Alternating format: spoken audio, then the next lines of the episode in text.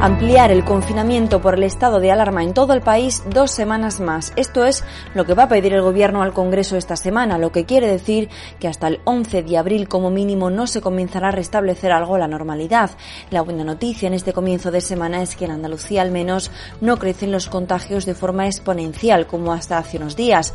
Los contagiados en Sevilla provincia ascienden hoy a 295 y 4 es el total de personas fallecidas por coronavirus, todas ellas grupo de riesgo. Aquí arranca Sevilla Directo.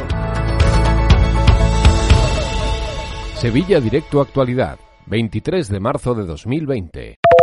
Fin de semana atípico en todos los sentidos y también en el tiempo. Esta semana no se prevé mucho más estable ya que la probabilidad de lluvia se mantiene y asciende para esta tarde hasta el 75%. Las temperaturas también han experimentado un descenso y las máximas se quedan en 18. La mínima girará en torno a los 7 grados. El comienzo de la primavera ha venido con la inestabilidad propia de esta estación. Como te contábamos en el arranque, habrá que quedarse en casa al menos hasta el domingo de resurrección.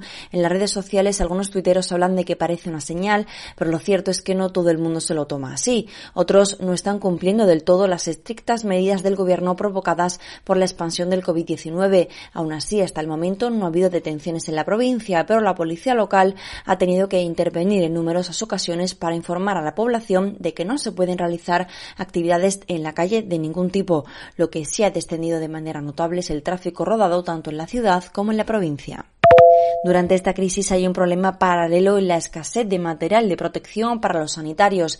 El personal de los hospitales y centros de salud reclaman que se les dote de más mascarillas y guantes porque esta es la única protección que pueden tener frente al virus al que se exponen trabajando. La Junta asegura que ha adelantado parte del pago requerido para estas mascarillas que tanta falta hacen mientras que las acciones solidarias no cesan. Aquí se está viendo el lado positivo de una sociedad que se vuelca con esta enfermedad. Los vecinos de Osuna junto a la empresa de moda Álvaro Moreno va a poner a disposición de las autoridades sanitarias 21.000 mascarillas certificadas y homologadas para profesionales, 1.000 equipos de protección individual y 3.000 batas protectoras. El municipio sevillano de Alcalá de Guadaira también ha creado una red de voluntarios con más de 50 costureras para enseñar a todo el que quiera a confeccionar este artículo que parece ser de lujo durante estas semanas. Dejando unos segundos el coronavirus a un lado, te damos un dato preocupante. El Instituto Andaluz de la Mujer atendió el año pasado a casi 280 menores víctimas de violencia de género, una cifra lamentable del fallo de sistema en la atención al menor en la defensa de su bienestar y en la protección de los derechos de la infancia. Nos vamos, pero seguramente mañana volvamos a contarte más de lo mismo. Es lo que toca hasta que se consiga frenar el ritmo de crecimiento de un virus que ha paralizado a casi todo el mundo y sin duda ha parado cualquier actividad en España. Recuerda, lávate las manos y quédate en casa si puedes permitirte trabajar desde allí. Si eres uno de los más de 3 millones de autónomos afectados por esta grave crisis y no sabes qué va a ocurrir el día de mañana, nuestras palmas a las 8 de esta tarde van para ti. Vienen tiempos difíciles, pero tanto de esto como de otras muchas seguro que se saldrá. Ánimo a cuidarse y hasta mañana. Sevilla Directo Actualidad, de lunes a viernes desde las 7 de la mañana en tu móvil.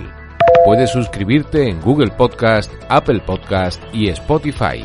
Y también en el canal de Telegram Sevilla Directo.